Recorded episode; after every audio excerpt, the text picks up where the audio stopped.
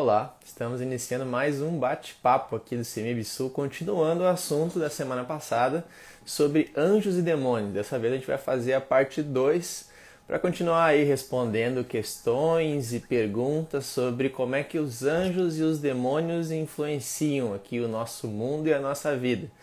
Então a gente já estava, já tinha discutido uma boa parte desse assunto na semana passada. Se você tem interesse, você pode achar essa live em qualquer canal aqui do CEMIB Sul, no nosso. Aí, se você buscar lá no nosso YouTube, aqui mesmo no, no Instagram, você pode também fazer uma busca e encontrar esse, essa primeira parte da conversa. E a gente está aqui com o Matheus para continuar o bate-papo. Tamo junto. E aí, Matheus, tudo bem? Tudo Dia tranquilo? chuvoso aqui no Rio Grande do Sul. Dia chuvoso, climazinho bom. Climazinho bom para quem gosta, né? De, de é, chuva, é. friozinho. Eu sou do time do verão. É, eu sou, eu sou do time do inverno, então é, então, então nós estamos. Mas esse aqui tá um clima meio, meio termo, assim, tá bom, tá nem aquele tá, friozão, tá, tá. nem aquele calorão. Tá tranquilo. Tá Mas, enquadrado certinho aí? Tá enquadrado certinho, só o teu queixo tá cortado. Dá pra baixar meu queixo um... tá cortado. Aí eu vejo, queixo. eu vejo meu queixo aqui no negócio. É, dá pra baixar um pouquinho. Aí, aí, aí agora tá bom. Ah, agora tá bom. Agora tá bom, agora tá bom. É que o, o celular do Matheus aí não, não, mostra certo aí os enquadramentos, tem que dar uma corrigida em tempo real. Matheus, então vamos continuar o nosso bate-papo da onde é que a gente parou na semana passada.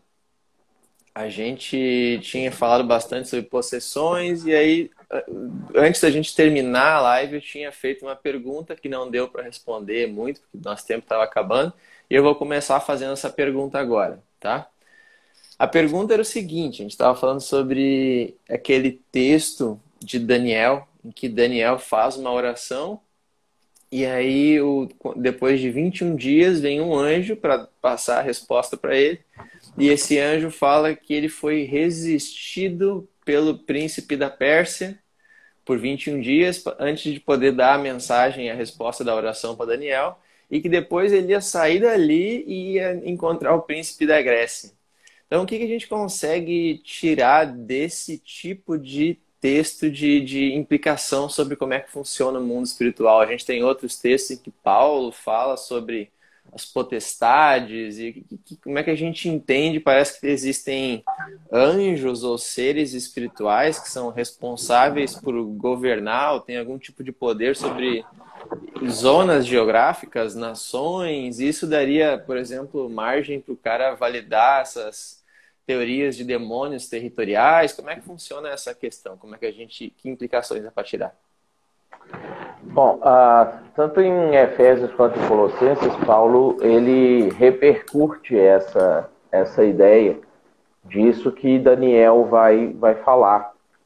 Uh, a, a gente não consegue precisar exatamente os mínimos detalhes de como que isso funciona.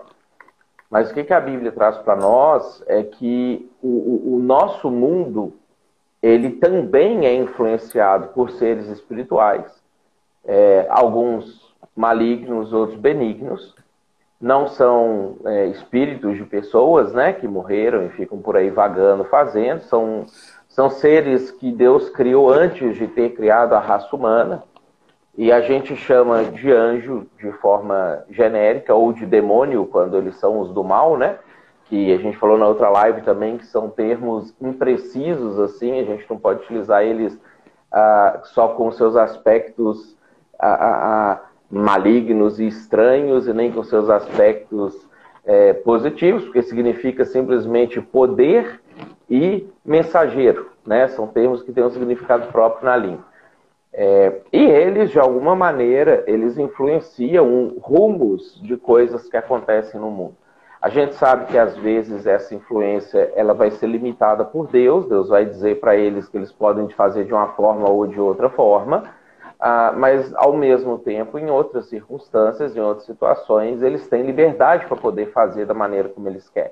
Isso talvez explique determinadas nuances da cultura é, e também a maneira como povos é, é, antigos ou povos que não tiveram contato com o cristianismo em algum momento da sua história, é, é, construíram os seus panteões, né, os, seus, os seus deuses. Então, esses seres entram em contato é, eventualmente com reis, entram em contato eventualmente com pessoas que podem influenciar o rumo da nação, o rumo do país deles de alguma maneira.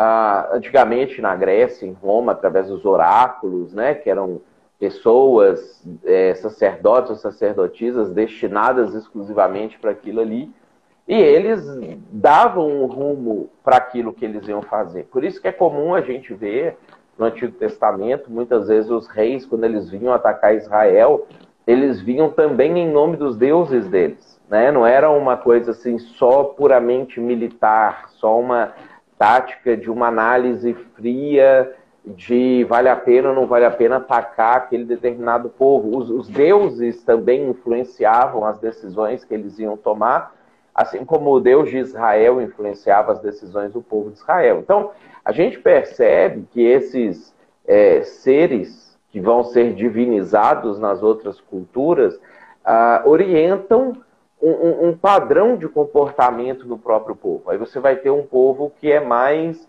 ah, voltado ou direcionado para pecados da área sexual. Ah, um povo que é um povo mais mal, assim, mais maldoso, na, na, mais cruel. Ah, um outro povo que é mais ganancioso, mais avarento. Um outro povo que é mais preguiçoso. E aí você vai ver que a preguiça acaba destruindo aquele povo. E aí você vai percebendo que coisas que a Bíblia vai tratar como pecados, de certa forma, vai se tornar também parte da cultura de alguns povos. Sinalizando para a gente essa influência que esses seres espirituais territoriais vão ter sobre determinada cultura, determinado povo, que Daniel vai ter uma explicação um pouco mais detalhada disso quando ele está ah, na região persa, né, e que já estava em transição de governo do babilônio para o persa, então no, no, no mundo espiritual isso também aconteceu, e aí ele vai falar assim: olha, eu tentei chegar, mas o, o, o anjo, né, o ser, o demônio, o espírito, que, que, que tem autoridade dada por Deus para direcionar as coisas que acontecem nessa região geográfica que você está, me impediu de chegar aqui. E aí, e aí você vai ver que ah, Deus tem que intervir de uma outra forma. O, o príncipe de Israel vai intervir de uma outra forma também para poder porque o povo de Israel está ali no meio e tem negócios a tratar com aquele povo.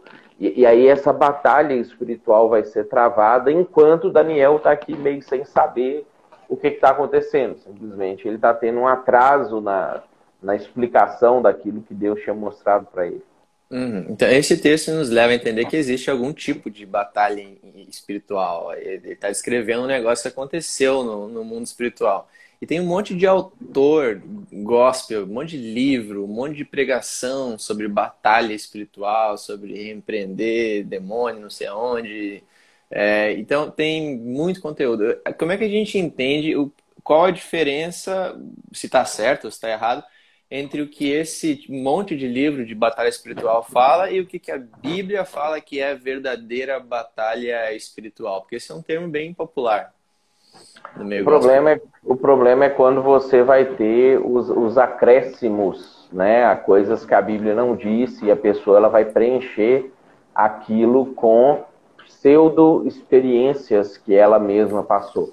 É, então, quando a gente vai ter os livros, normalmente a pessoa que escreve o livro, ela vai contar uma história que há um anjo diferente começou a acompanhar ele, ou às vezes um demônio acompanhava ele, ele servia um determinado demônio que explicou para ele como que as coisas funcionam, né? e aí ele literalmente faz uma doutrina de demônio, né? porque quem ensinou para ele sobre aquela informação ou aquela é, circunstância foi um demônio.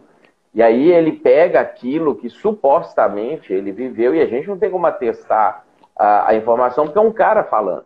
Né? A gente já viu inúmeras pessoas que falam mentiras porque sabe que vai vender, vai ganhar dinheiro em cima disso, etc.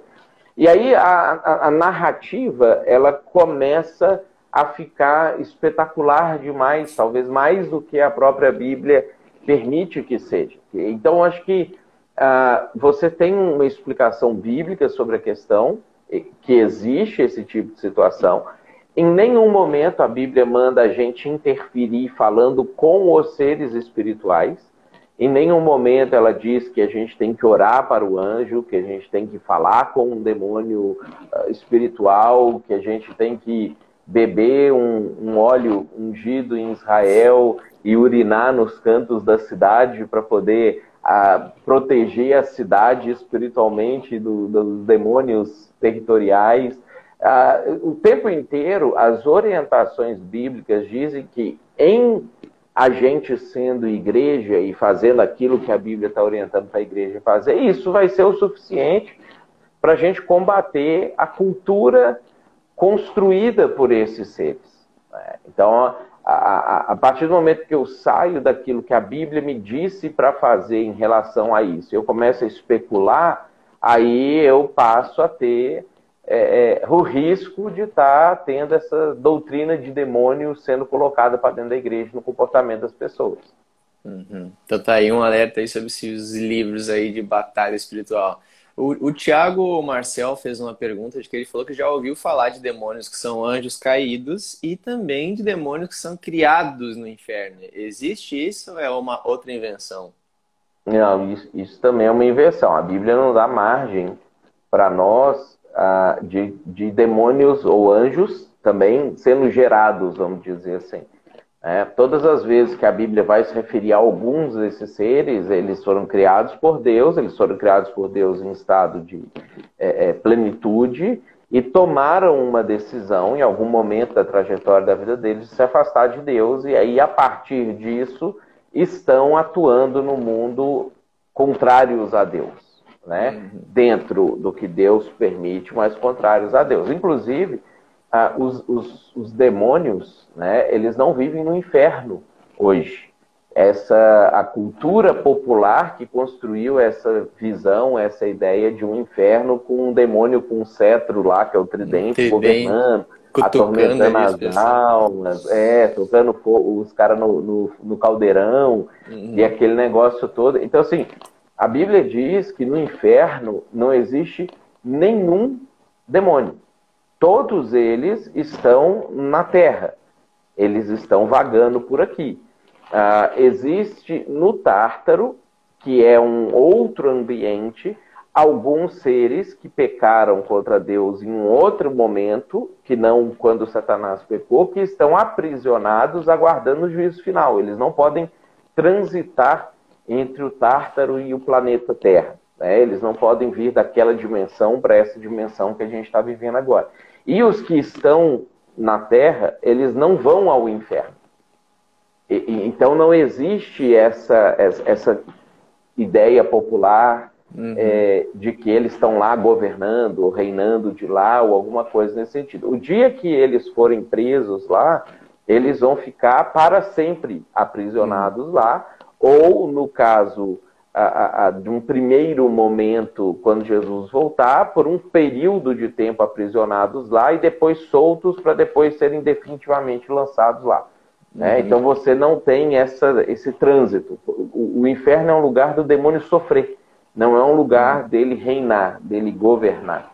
Uhum. Então o inferno não é o quartel-general de Satanás, que a gente tem aí, sei lá, em filmes e coisas. E o, não. quer dizer que o demônio não é chifrudão e vermelho também, com aquele rabinho, com, não é assim. Não. Né? Tá também certo. não é assim. É, mas uma outra questão que aparece, que me perguntaram até essa semana, depois de ter assistido a primeira parte da live, é sobre, tu estava falando sobre demônios que influenciam uma cultura, influenciam um povo, sei lá, se tem alguma relação com os reis daquele povo. É, eu tenho aqui, por exemplo, a Ilíada de Homero, e ali nesse livro tu vê deuses conversando e as cenas que ele descreve lembram o jeito como a Bíblia descreve o conselho divino, por exemplo. É parecido a cena. Então não sei se isso é um resquício cultural, se seres espirituais já tiveram uma, uma relação com, com seres humanos que ficou na memória cultural.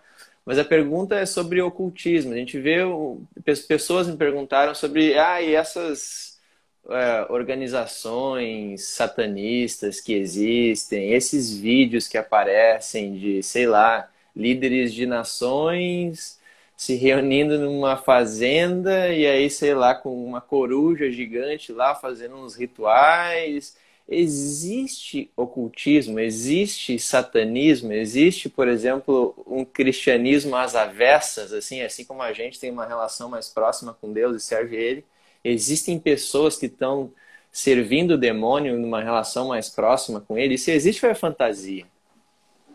Ah, então as duas, as duas questões que você colocou. Quando a gente vê aquilo sendo descrito na Ilíada, é, você vai ter descrições no mundo grego, no mundo romano, no mundo cananita, ah, entre os moabitas, os amonitas, entre os filisteus, entre os babilônios, entre os persas, ah, entre os povos africanos, entre os povos nórdicos, essa relação efetiva de que as pessoas elas criavam rituais e formas para poder entrar em contato com esses seres espirituais e a partir disso tomavam suas decisões. Às vezes eram decisões que influenciavam o Estado, às vezes eram decisões que influenciavam a própria vida dela. Ah, e nós ainda temos esse tipo de comportamento acontecendo nas religiões é, como candomblé, como umbanda, como quimbanda, uh, religiões animistas, tanto na África quanto entre os indígenas brasileiros. As, as religiões que não foram tocadas pelo cristianismo, né, de povos que se preservaram distantes do cristianismo, elas mantêm esse tipo de situação é, até hoje. Então, o, o, que aconteceu na história é que quando o cristianismo ele tocava numa religião é, e num povo, ele, ele eliminava esse comportamento de consultar os deuses, e isso fez com que a, a, a maneira como o, o, diabo foi tratar de, dos povos mudasse, passasse a ser da mesma maneira como ele tenta lidar com a igreja, com a maneira como ele tenta lidar com os cristãos, uh, levando agora não para um politeísmo, mas caminhando para um ateísmo, um agnosticismo, um sincretismo. Então modifica, porque a, percepção das pessoas mudou, a relação das pessoas muda por causa do cristianismo, então a estratégia passa a mudar também. Então você passa a ter duas formas diferentes disso acontecer. Satanismo existe, existe, a gente tem livros é, disso, você tem sacerdotes, não é uma coisa nem escondida, existem templos de satanismo, que se o cara quiser ir visitar, ele quiser conhecer, participar de um culto, satânico, ele, ele participa, né? Ah, às vezes não é como é no imaginário popular, ou não é como alguns desses livros é, trouxeram. Você vai lá, os caras vão efetivamente estar adorando Satanás e, e, e louvando ele, comungando com ideais é, que são ideais dele. É, tem os dez mandamentos da Bíblia é, é, do satanismo, que vai escrever lá uma coisa que é o oposto da Bíblia.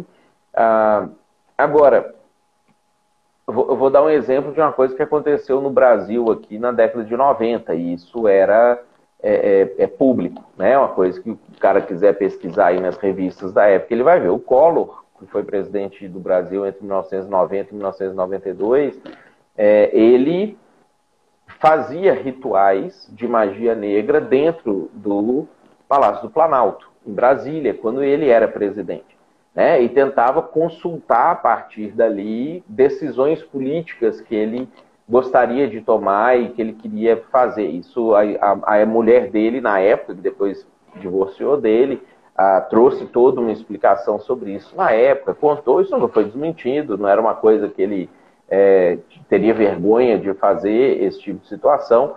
É, os demônios acho que ensinaram ele errado, né? O governo dele não deu certo. É, eu não duvido que exista em algum nível, em alguns governos, algumas ações desse tipo acontecendo. Ah, mas não é também no nível das teorias conspiratórias, dos Illuminati, que os caras vão fazer um, um negócio, um complô por trás e não sei o quê, porque isso está vinculado com a religião do cara que assume o governo. Então, se a pessoa que assume aquele governo, ele tem um background cristão, ele é, um, é, é criado dentro da, da, igreja, etc., normalmente ele assume, ele vai levar aqueles valores para o governo dele. Se ele tem um background espiritualista em algum nível, ocultista e etc., ele leva isso para o governo dele. Né? O que acontece no mundo ocidental é que nós ainda temos uma influência muito forte do cristianismo na cultura que ainda freia esse tipo de coisa de acontecer. Mas você vai lá na África e você vai ver a tribo Zulu contra a tribo Bantu, que eles vão entrar em guerra, eles praticam os mesmos rituais que os povos antigos praticavam. Fazem sacrifícios, alguns casos sacrifícios humanos, consultam os deuses, que a gente sabe que são demônios, e isso gera aquela miséria, aquela pobreza, aquela desgraça toda que eles vivem é, nela, lá, nela lá até hoje. É, uhum. Então, o, o, o diabo é inteligente o suficiente para agir de formas diferentes nas diferentes maneiras do ser humano viver e conviver com o mundo espiritual. Às uhum. vezes de forma mais explícita, às vezes de forma menos implícita. Né? Você vai ver que quando Jesus esteve aqui, os demônios manifestavam de uma forma muito mais explícita do que eles fizeram em todo o Antigo Testamento. E depois que Jesus vai embora, isso também começa a diminuir. Ele passa a agir de uma maneira um pouco mais oculta, mais implícita. Você vai ver que vão ser poucos textos em Atos que falam sobre manifestação demoníaca, ah, quando Paulo vai falar sobre isso nas cartas, ele já fala sobre isso muito mais numa esfera de influência do que numa manifestação é, é, é, tangível propriamente dita. Então você vai ver que isso, esse vai e vem, ele, ele acontece estrategicamente porque o objetivo é enganar o ser humano. Se uma coisa fica manjada, ele vai agir de outra forma. Uhum. Então o diabo é esperto, numa cultura mais politeísta, supersticiosa, é interessante ter manifestação demoníaca, porque isso enganava as pessoas. Numa cultura mais é, científica, secular, isso chamaria a atenção das pessoas para, ó, oh, existe um mundo espiritual, então é melhor não manifestar tanto demônio e enganar de outras formas, influenciando através da universidade, de um pensamento assim. E é interessante falar do Collor, que tinha uma relação meio satanista e deu errado, porque eu, teve uma época, eu, um, eu sou gremista, teve um presidente do Grêmio que ele também, o Flávio Obino, ele, ele consultava um guru para tomar decisões e naquele ano o Grêmio caiu. Então, ó, cuidado aí com esses gurus satanistas aí, pode ser uma coisa bacana, os caras não dão conselho bom. O... A gente tem em Porto Alegre aqui o que foi vereador por um tempo e agora é deputado é, federal, se não me engano, Marlon Santos, que é abertamente um, um cara que lida com o ocultismo, faz aquelas cirurgias do Dr. Fritz, né, que supostamente cura a pessoa enfiando uma, uma tesoura no nariz e tira um câncer uhum. e etc. E é um cara consultadíssimo, pessoas vêm do, do Brasil inteiro, de outros lugares do mundo, tipo que era o João de Deus, uhum. né, para poder se consultar. O próprio João de Deus era um cara é, é, que incorporava os seres malignos e a gente tinha o Barroso, que é ministro do, do STF, que se consultava com ele. E é um cara que toma decisões para o país. E isso é uma coisa que você coloca lá, é, ministro Barroso e João de Deus, está no Google, ele nem escondia isso, ele falava abertamente, às vezes numa palestra, alguma coisa assim, que ele tinha, uh, tomava decisões, consultava e estava junto com, com essa figura. Então você vai ver que isso acontece, a gente tem pessoas é, é, nas esferas de tomadas de decisões importantes para o país,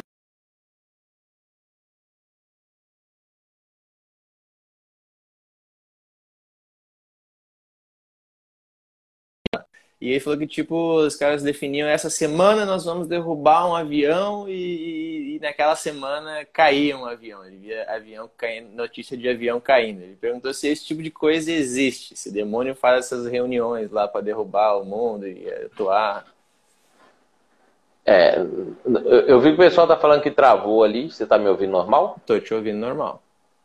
Tá, beleza. Ah, no inferno não tem como eles reunirem, né? Então, o, o, o pastor ali, se ele falou que. Porque eu já vi que, que, o cara foi no inferno, Deus levou ele no inferno, e ele chegou lá e ele descreve como que o inferno é, e aí chegando lá ele começa a falar sobre. Ah, eu fui nessa sala e tinha sala tal, não sei o quê, e ele faz toda uma descrição até do ambiente físico que ele visitou, como que seria, uh, e etc. Então ah, esse aí já está falando errado, porque esse tipo de coisa não existe. Né? Agora, você vai ter, sim, eu acho que não de ficar derrubando a vida, mas você vai ter determinadas ações específicas é, dos demônios que são coordenadas. Isso acontece é, é, no céu, a gente tem a descrição lá de reis que fala sobre isso, que o próprio Deus usou demônios para poder influenciar a tomada de decisão de um rei Israel, que Deus queria que fosse para um determinado rumo. Ah, e isso acontece também é, no mundo no mundo espiritual maligno. Né? O próprio demônio, o diabo, quando ele vai lá falar com Deus a respeito de Jó, você vê que ele sobe num desses momentos que Deus está batendo um papo com os anjos lá sobre coisas que vão acontecer na Terra, e, e o diabo chega com um plano pronto, né? E pede autorização para Deus para poder lidar com o, o, o, com Jó, né? E a partir daquilo mudar o rumo de histórias e etc. Então, é, acontece, acontece isso. A Bíblia mostra para nós que o mundo espiritual é, maligno também é muito organizado. Não, mas não nesse nível que às vezes o pastor ali que o Sunezé citou, ele vai lá e tem uma antessala e tem demônios fazendo isso, e demônios sendo enviados uh, em formato de mulheres para poder é, seduzir homens aqui na Terra. Eu já li livro que fala sobre isso. Uhum. Né? Então isso, isso aí já é um outro nível de, de coisa. Normalmente o sujeito pega uma coisa que a Bíblia dá um indício uhum. de que acontece e começa a fantasiar em cima outras situações. Uhum. Ah, e a gente, agora que citou esse caso, tem uma pergunta que me mandaram durante a semana também, que a gente vê na Bíblia alguns casos em que o anjo toma uma forma meio que humana e, e vai lá e conversa com pessoas, vai lá, interage, sei lá, com Abraão, com outras pessoas. E aí é, também tem aqueles outros textos que falam que o cara talvez tenha, o cara hospitaleiro tenha hospedado anjos sem saber, esse tipo de texto. E aí as pessoas se perguntam, será que tentam normalizar essa ideia de aparição de anjos? Será que tal dia eu estava lá e teve uma pessoa que me ajudou e foi e era um anjo? Meu meu avô tem isso. Ele fala que na casa que ele comprou, que era uma, sei lá, um, preço muito bom, foi um cara que apareceu do nada e indicou para ele comprar aquela casa que ele estava orando sobre, sumiu, nunca mais apareceu. Então, tipo, existem, pode acontecer de anjos andarem por aí, a gente já talvez tenha interagido com algum e, e não ter percebido, ou isso é tipo meio, meio que uma superstição que se criou? É possível. Ah, quando o autor de Hebreus ele está falando isso, ah, os pedarões sem saber, ele está citando aquela passagem de Abraão ah, em Gênesis capítulo 18, quando Deus e dois anjos aparecem para ele. E no primeiro momento ele não sabia que era Deus e anjos. E ele hospeda eles, faz uma refeição para eles, acolhe eles, não sei o que. Ele só vai descobrir que eram anjos futuramente, né? Depois que a conversa se desenvolve, eles se revelam para Abraão de alguma maneira. E aí, quando ele pega, o autor de Hebreus pega essa história para falar para a gente ser hospitaleiro, ele deixa aberto a possibilidade de que isso poderia ocorrer novamente. Né? De que em alguma circunstância, o próprio Ló, quando recebe os anjos lá, também não sabia no primeiro momento que eram anjos que estavam visitando ele.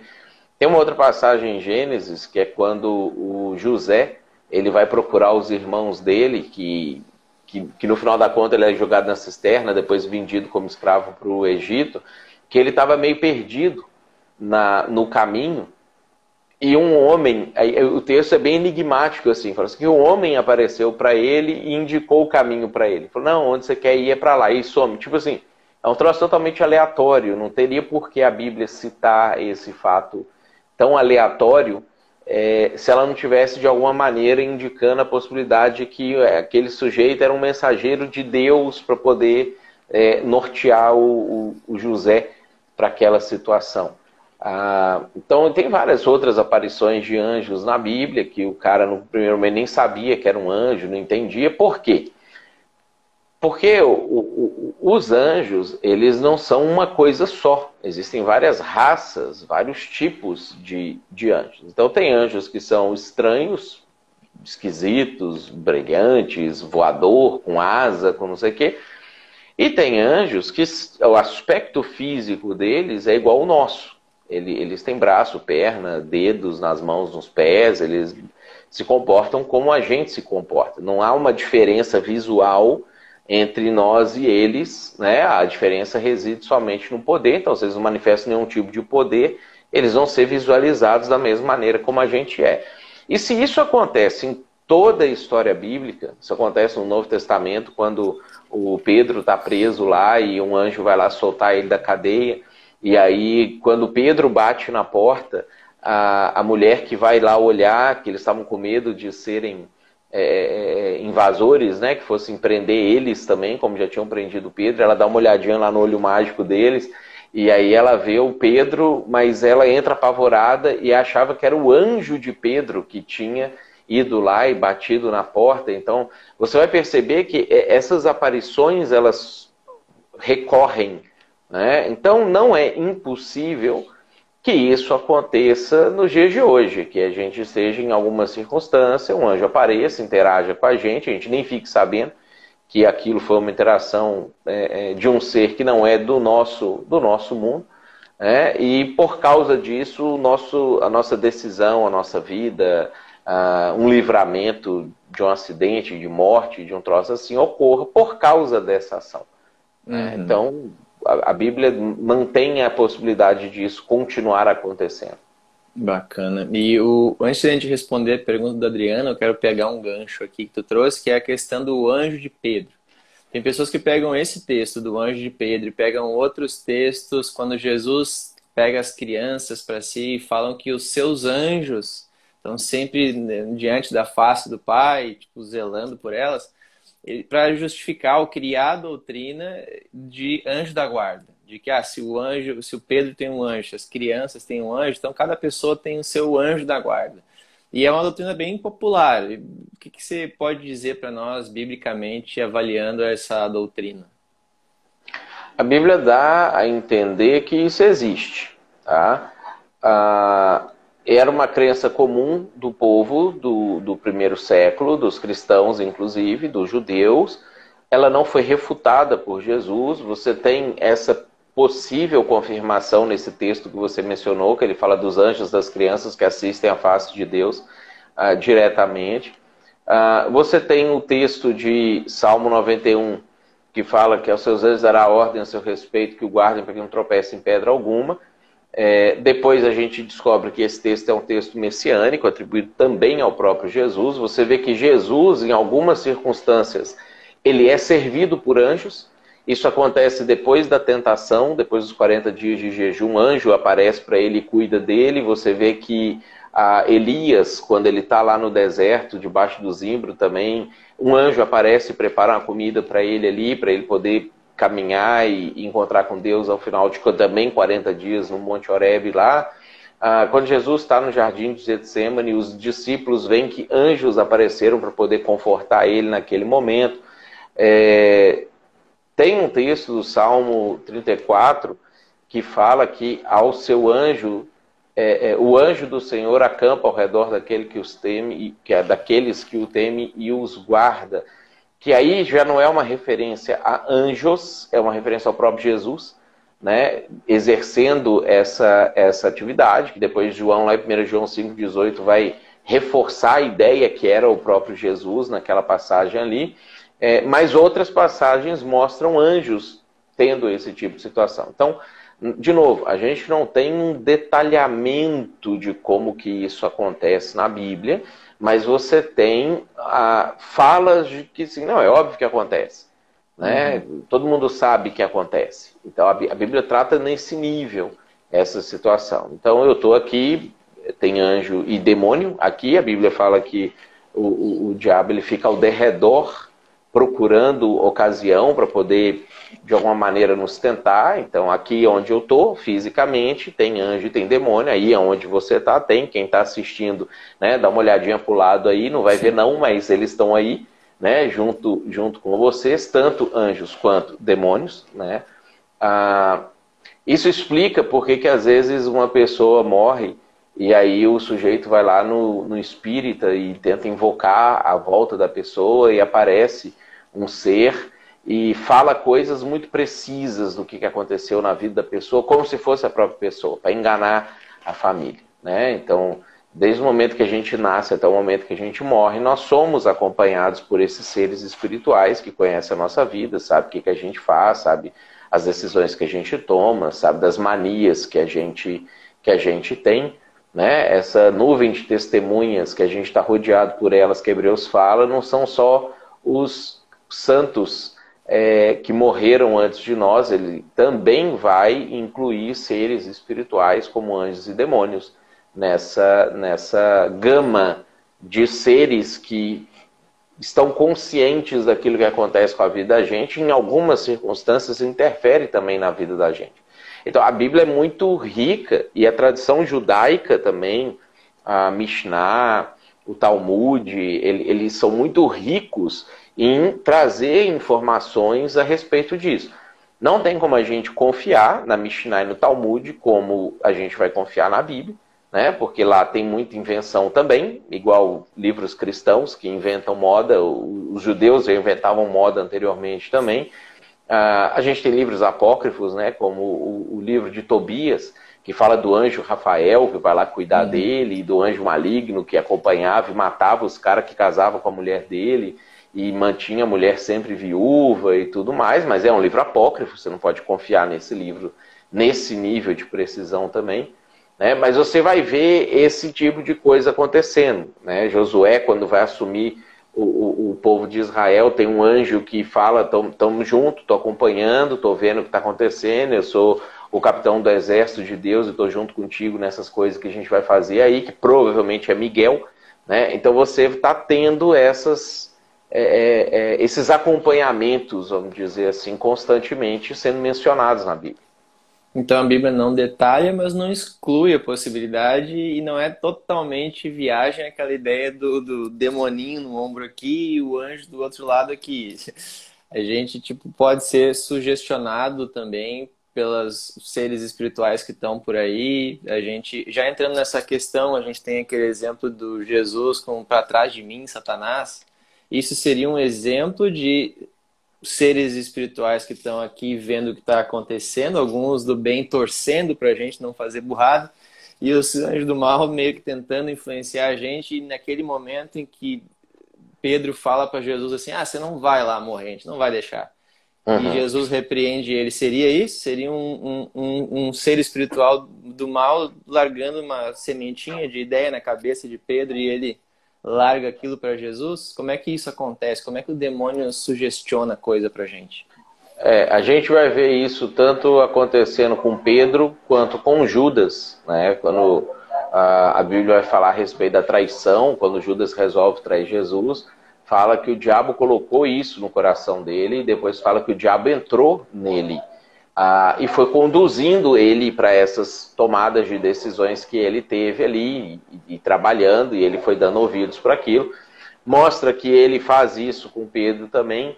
Ah, a única correção que a gente faria nessa cultura popular é, do anjo de um lado e o demônio do outro é que a Bíblia diz que quem fica de um lado é o Espírito Santo, é, é o próprio Deus que fica tentando nos influenciar, tentando nos orientar, no, trazendo a, a, nossa consciência de determinadas coisas, convicção de pecado e etc. Essa é uma função que a Bíblia vai atribuir a Deus e não a anjos.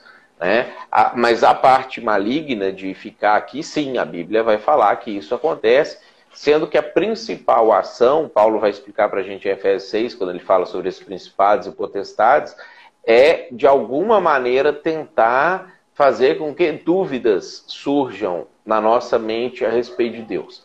Né? Essa é a principal arma com a qual ele trabalha. Porque se ele faz com que a gente consiga duvidar de Deus, ele consegue que a gente baixe a guarda para aceitar as demais sugestões que ele vai fazer. Ele faz isso no jardim com, com Adão e Eva, né? sugerindo para Eva que Deus não disse bem isso, não foi bem isso que ele falou, a Bíblia precisa ser atualizada e não sei o quê, para Eva poder então, não, então tá, então eu vou comer dessa dessa fruta aqui também.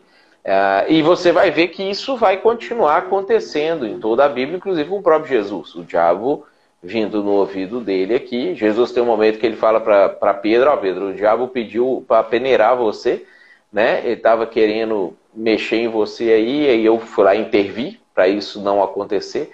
Né? Então a gente tem essa influência acontecendo é, do lado de Satanás e do lado do Espírito de Deus na vida da gente.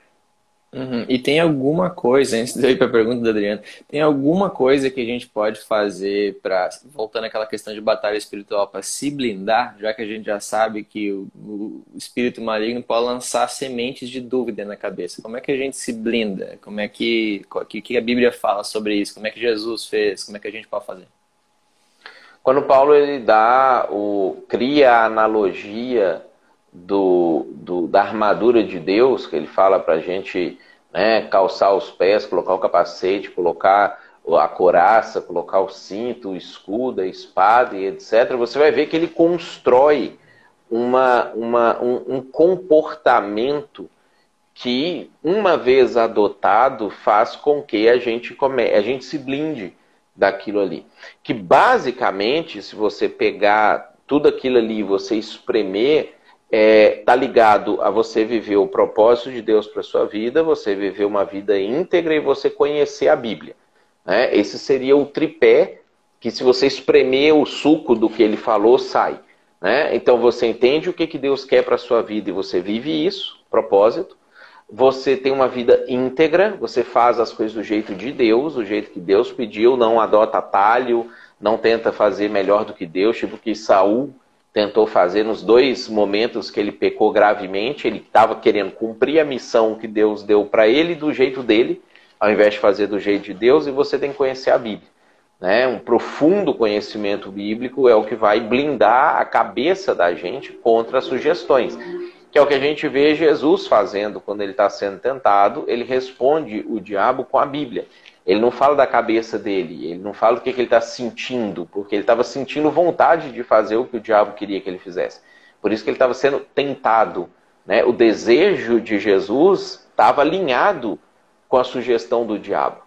Mas porque Jesus conhecia a Bíblia, ele conseguiu resistir ao desejo dele, inclusive, para ele poder optar entre fazer o que ele queria ou fazer o que Deus queria. Né? Então, esse é o tripé. Eu preciso conhecer a minha missão, meu propósito, para que, que Deus me criou, para que, que eu estou aqui. Eu preciso ah, viver isso de forma íntegra, do jeito de Deus, não do meu jeito, e eu preciso conhecer profundamente a Bíblia.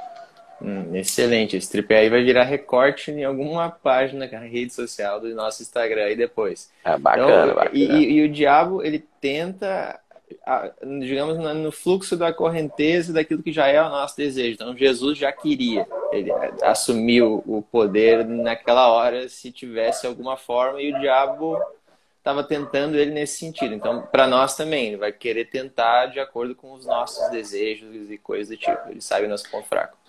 Todas as vezes que aparecem essas menções, a Bíblia traz essa, essa informação em paralelo. Por exemplo, quando ele tenta Eva para comer, fala que ela já estava vendo que era um fruto desejável, que era bom para se comer, desejável para dar entendimento, ou seja, ela estava com vontade, o diabo foi lá e sugeriu.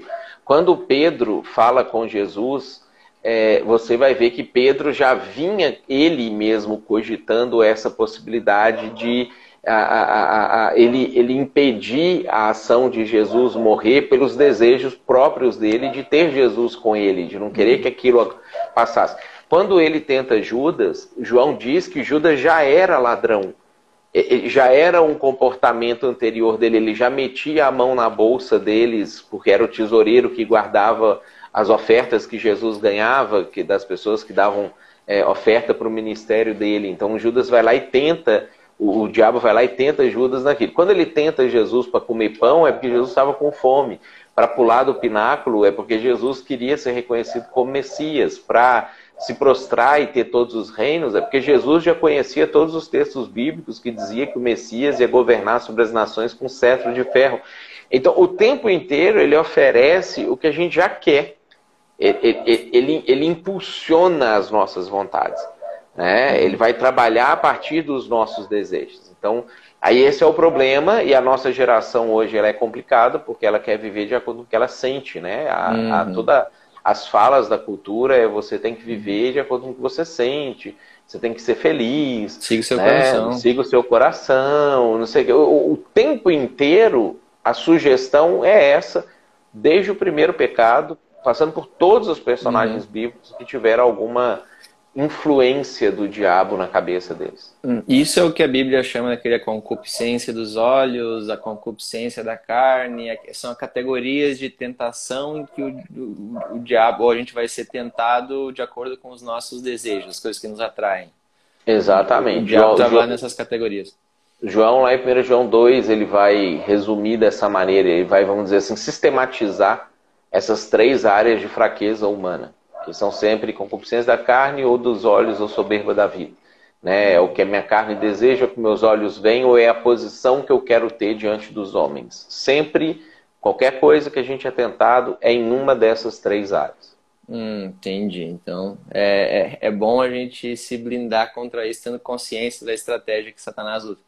O, o Adriano aqui fez uma pergunta: o que a gente pode dizer sobre o convívio pacífico da religião cristã com outros tipos de religiões, como, por exemplo, as africanas? Ele falou que teve um evento esse final de semana em Porto Alegre assim, e teve lá um sacerdote de matriz africana, e sei lá, tinha cristãos também. Como é que a gente lida com essas tentativas nas universidades também tem de eventos ecumênicos e diálogo entre as religiões? Como é que a gente se posiciona?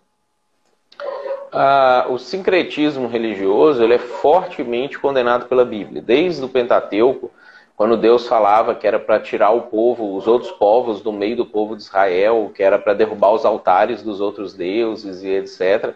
Era justamente porque a tentação que o povo ia passar não é de abandonar Deus completamente, era de ter Deus como mais uma das formas deles cultuarem, deles viverem a religiosidade deles. É isso que Elias, ele quando no, lá em 1 Reis 17, ele vai reunir o povo no Monte Carmelo, ele vai trabalhar quando ele fala assim, ó, se o Senhor é Deus, siga ele, mas se Baal é Deus, siga ele. Não fiquem seguindo os dois.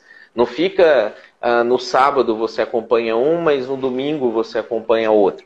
Então, a, a, o sincretismo religioso Paulo vai condenar isso também quando ele fala sobre as pessoas que comiam da mesa de Deus e comiam da mesa dos demônios, que é o termo que ele usa para os deuses de matizes romanas, né, que eles tinham naquela época lá junto com eles. Então, todas as ações de sincretismo, de mescla, uh, de divindade, de Deus com qualquer outra religião, é fortemente repudiada pela Bíblia.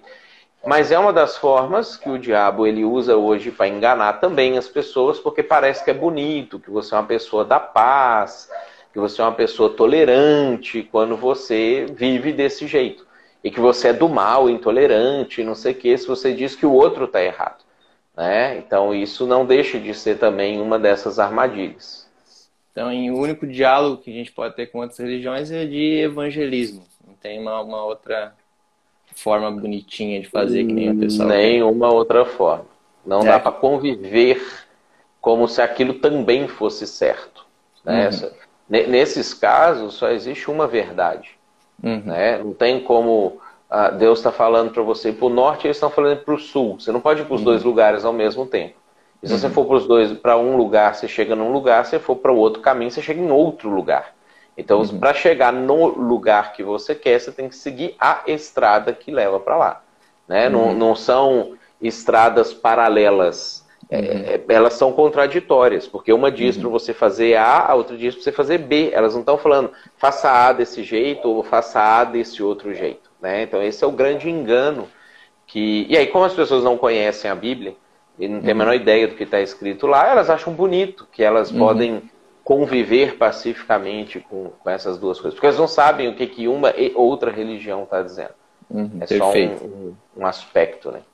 O Tiago Marcel também perguntou se demônios, isso é uma pergunta que eu recebi durante a semana também, se demônios podem revelar algo da parte de Deus, porque em alguns momentos de exorcismo que os caras vão entrevistar o demônio, o demônio fala coisas e fala, é, a pergunta que eu recebi durante a semana, o demônio fala que na casa da pessoa tem determinados objetos e marcas que são consagrados a ele.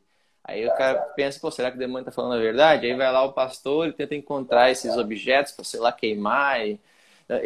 Existe isso? O demônio fala alguma coisa que a gente deve levar em consideração? Pode falar alguma verdade? Eu, eu, é, não, não vou entrar no mérito do totem em si, né? Desse negócio do demônio falar assim, ah, tem uma cabeça de bode enterrada no quintal, uhum. os caras vão lá, desenterram a cabeça de bode e o cara fica uhum. liberto em si, porque seria outra uhum. coisa. Mas pode, do diabo, ele pode falar coisas da parte de Deus. Isso vai acontecer com Paulo e Barnabé, quando eles estão caminhando numa, numa das cidades gregas lá, não lembro exatamente qual, se é Corinto, ou se é o Antioquia da Psídia, uma daquelas cidades lá, e uma mulher que tinha um espírito demoníaco de adivinhação estava falando assim: ah, esses homens, eles são servos do Deus Altíssimo. Ela estava uhum. falando a verdade. Né? Uhum. A informação que ela trazia, de fato, era aquilo. Né? Uhum. Agora, sempre que ele fizer isso, ele tem uma intenção maligna por trás. Nunca ele vai fazer isso com um objetivo ou porque ele foi amarrado e agora ele tem que confessar sobre Deus ou alguma coisa nesse sentido. Então, sempre a informação ela tem que ser é, tratada como não verdade em algum nível. Mesmo que uhum. o expresso é verdade, a intenção pode ser, é, é, ela vai ser enganosa. Né? Então, uhum. acreditar na verdade expressa pode levar para o engano. Por isso que uhum. Paulo, ao invés dele falar assim, ó oh, gente, escuta o que essa mulher está dizendo, ele exorciza a mulher. Né? Ele tira o demônio da mulher e liberta a mulher uhum. daquele, daquele espírito de adivinhação. Porque, mesmo que ele dizia a verdade, o objetivo final era é, levar o pessoal para o caminho mal. Uhum. Acho que e, eu tenho tempo para uma última aí só. Uma última pergunta. Bom, a gente. Essa, essa questão que tu acabou de mencionar de totens e objetos consagrados ao demônio, a cabeça de bode enterrada, isso tem fundamento? O cara tem que ir atrás e tirar de casa ou tipo, nem tem que se preocupar com isso? Porque eu ouço bastante também no meio gospel preocupação. Oh, as religiões usam os totens, né? Criam, consagram, etc. Tem toda um, uma ritualística envolvida naquela situação. Mas quando Paulo fala sobre isso lá em 1 Coríntios, especificamente sobre carnes que eram consagradas, ele fala que aquilo em si não tinha poder nenhum, a não ser o poder que ele exercia sobre a crença das pessoas que acreditavam naquilo ali. Né? Então tudo está na crença, no aprisionamento, não no objeto em si. O objeto em si tem poder nenhum, ele não tem influência nenhuma, ele não fica emanando energias negativas na casa de uma pessoa, mas a crença das pessoas no totem, sim, é um problema. É, é o que faz com que ele diz para não mexe com isso, para você não levar os outros a acreditarem que aquilo é, é, positivo. É como se fosse assim, teria problema eu levar um símbolo do yin yang para minha casa? Ele vai emanar energia negativa? Não, não tem problema nenhum. Mas se você convida um amigo seu que acredita naquilo e ele entra lá e ele vê aquilo, ele vai achar que você está validando o que aquele símbolo ensina e você vai estar tá reforçando nele uma crença negativa. Então, por isso não tenha o símbolo, não por causa dele, mas porque o que ele pode gerar nas pessoas que acreditam naquilo ali. Uhum, ótimo. Então a gente acabou o tempo aqui, faltou um minuto para terminar uma hora de live. O Wagner fez uma pergunta sobre os anjos que se relacionaram sexualmente com mulheres em Gênesis. A gente tem uma outra live, se você procurar nas nossas redes aí, você vai encontrar sobre Gênesis 6 e lá a gente entra em detalhes sobre isso. E outra pergunta sobre a forma dos anjos, a gente também respondeu nessa e na outra live que você pode encontrar também. É, e aí, se você também gostou da, da, do nosso bate-papo aqui, quiser bater papo por mais tempo com a gente, você pode se matricular no nosso seminário EAD.